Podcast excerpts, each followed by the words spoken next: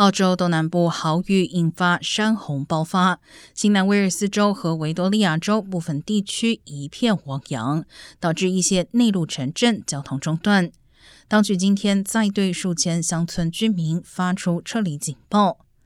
澳洲东岸连三年受罕见的反声音现象所苦，这是澳洲今年第四度洪水为患。新州各地目前共发布一百多起洪水警报，维州也有八十四起。气象局资料显示，部分地区二十四小时内的降雨量超过一个月平均。